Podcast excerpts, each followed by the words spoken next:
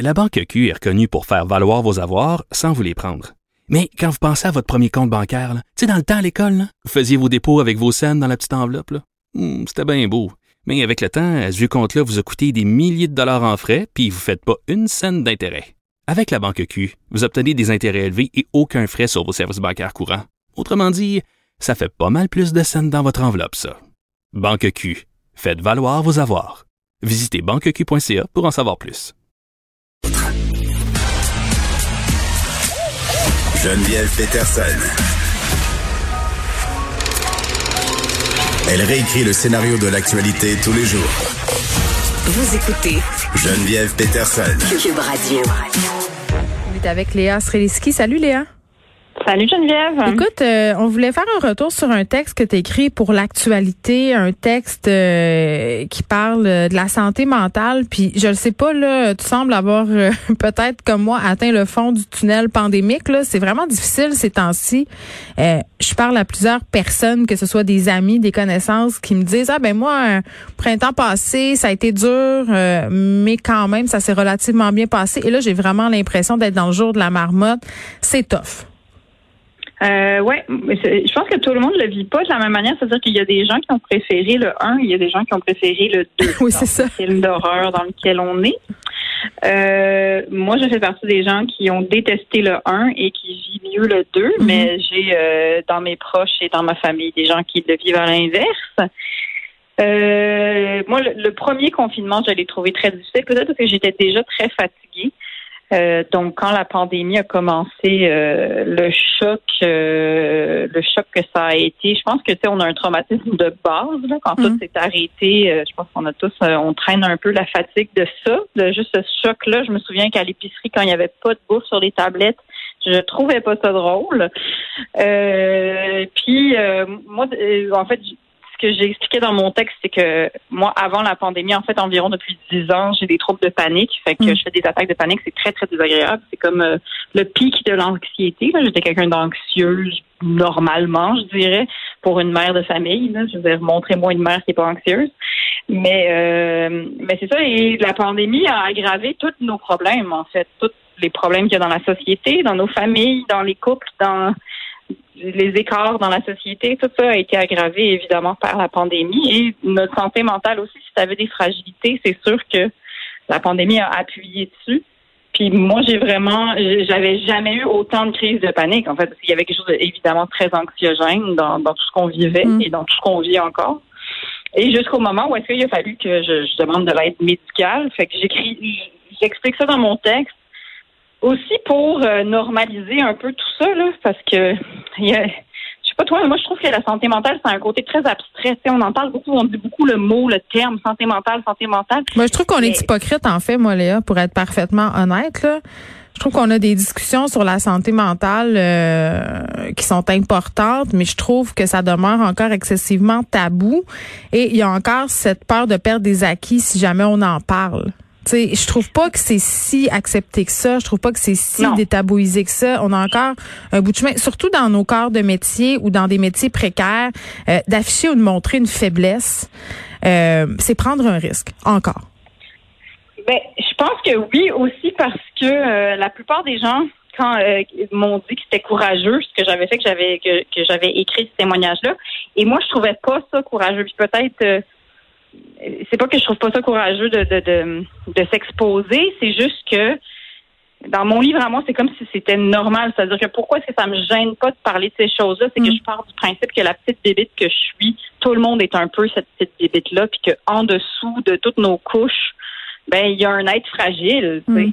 Puis peut-être qu'on accepte mieux aussi, venant de la part d'une femme, le fait d'avouer faire des crises de panique. Ben peut-être, peut-être il y a ça aussi. Tu vois, il y a des hommes qui m'ont écrit euh, qu'eux aussi euh, traversaient ces tempêtes-là. Euh, c'est sûr que ça aussi, ça fait partie du gros chaudron de choses dont on doit parler socialement. Moi, j'espère qu'on va arriver à, à, une étape où est-ce que la santé mentale est traitée euh, comme de la santé physique, tout simplement. Puis je pense aussi que ça fait partie du débat de la RAMQ. Est-ce que ça devrait être remboursé? Je comprends pas vraiment pourquoi, en fait, est-ce qu'on a tellement dissocié la santé mentale et la santé physique. Tu sais. Ben, c'est qu'on, je pense qu'on voit encore ça comme un luxe. la santé mentale. C'est la dernière chose dont on s'occupe.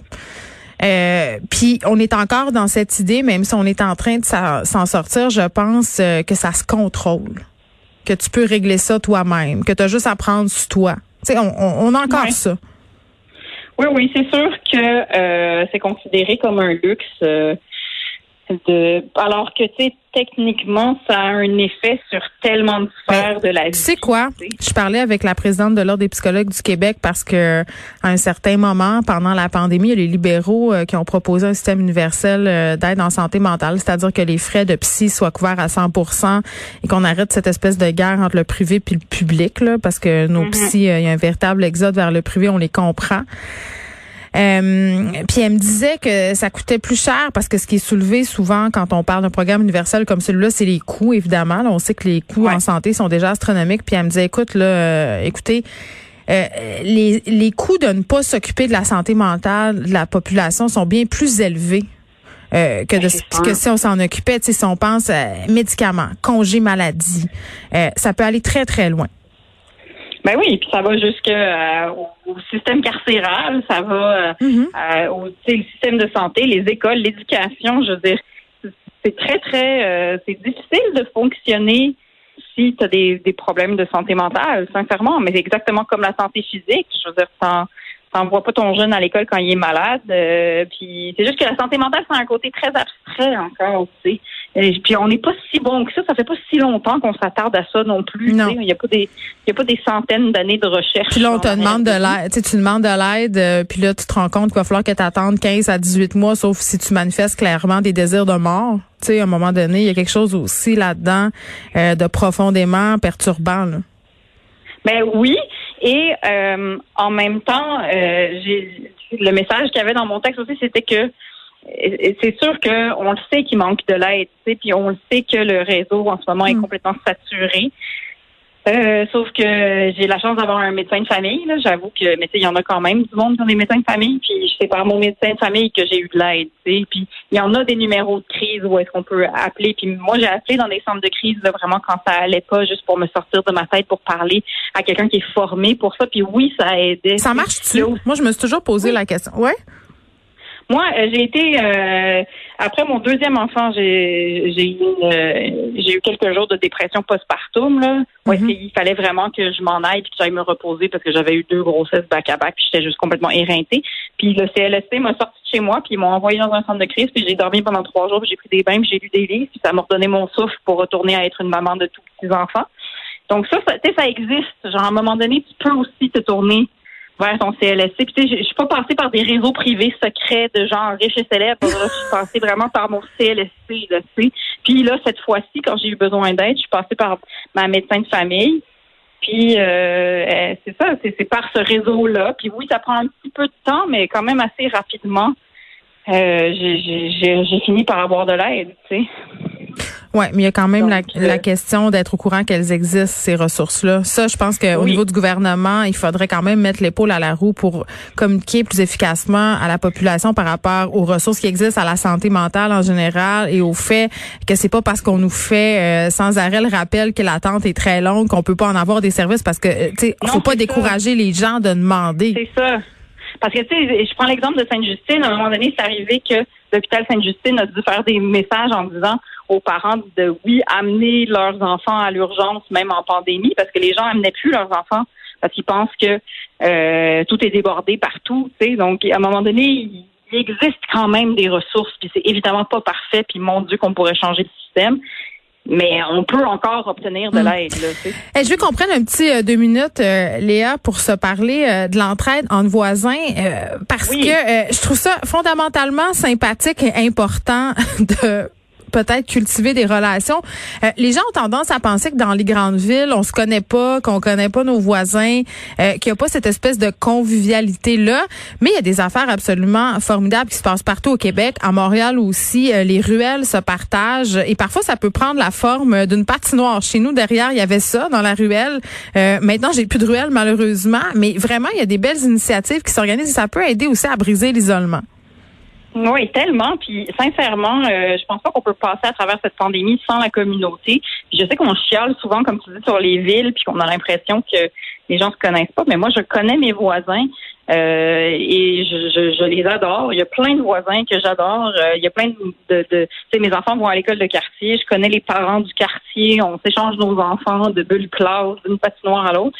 Et mon fils euh, est en ce moment parce que c'est pédagogue. Toi, pendant que je te parle, j'ai des enfants qui rentrent et qui sortent de ma maison. Ils sont à moi. Ce sont mes enfants.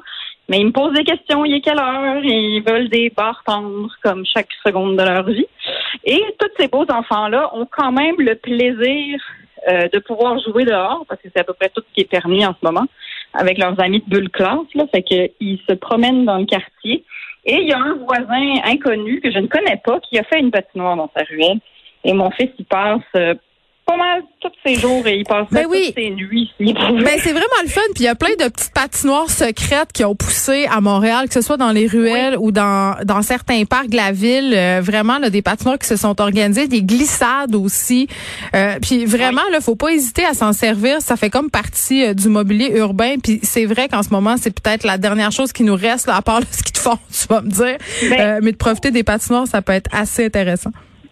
Ben oui, puis moi je m'inquiétais cet été parce que je voyais toutes les activités que la ville, euh, ben, que la ville nous offrait quelque part, puis je me disais oh bon, et tout ça va mourir avec l'hiver. Non, il y a même eu des canons en neige dans les parcs. On a fait euh, des ben montagnes artificielles.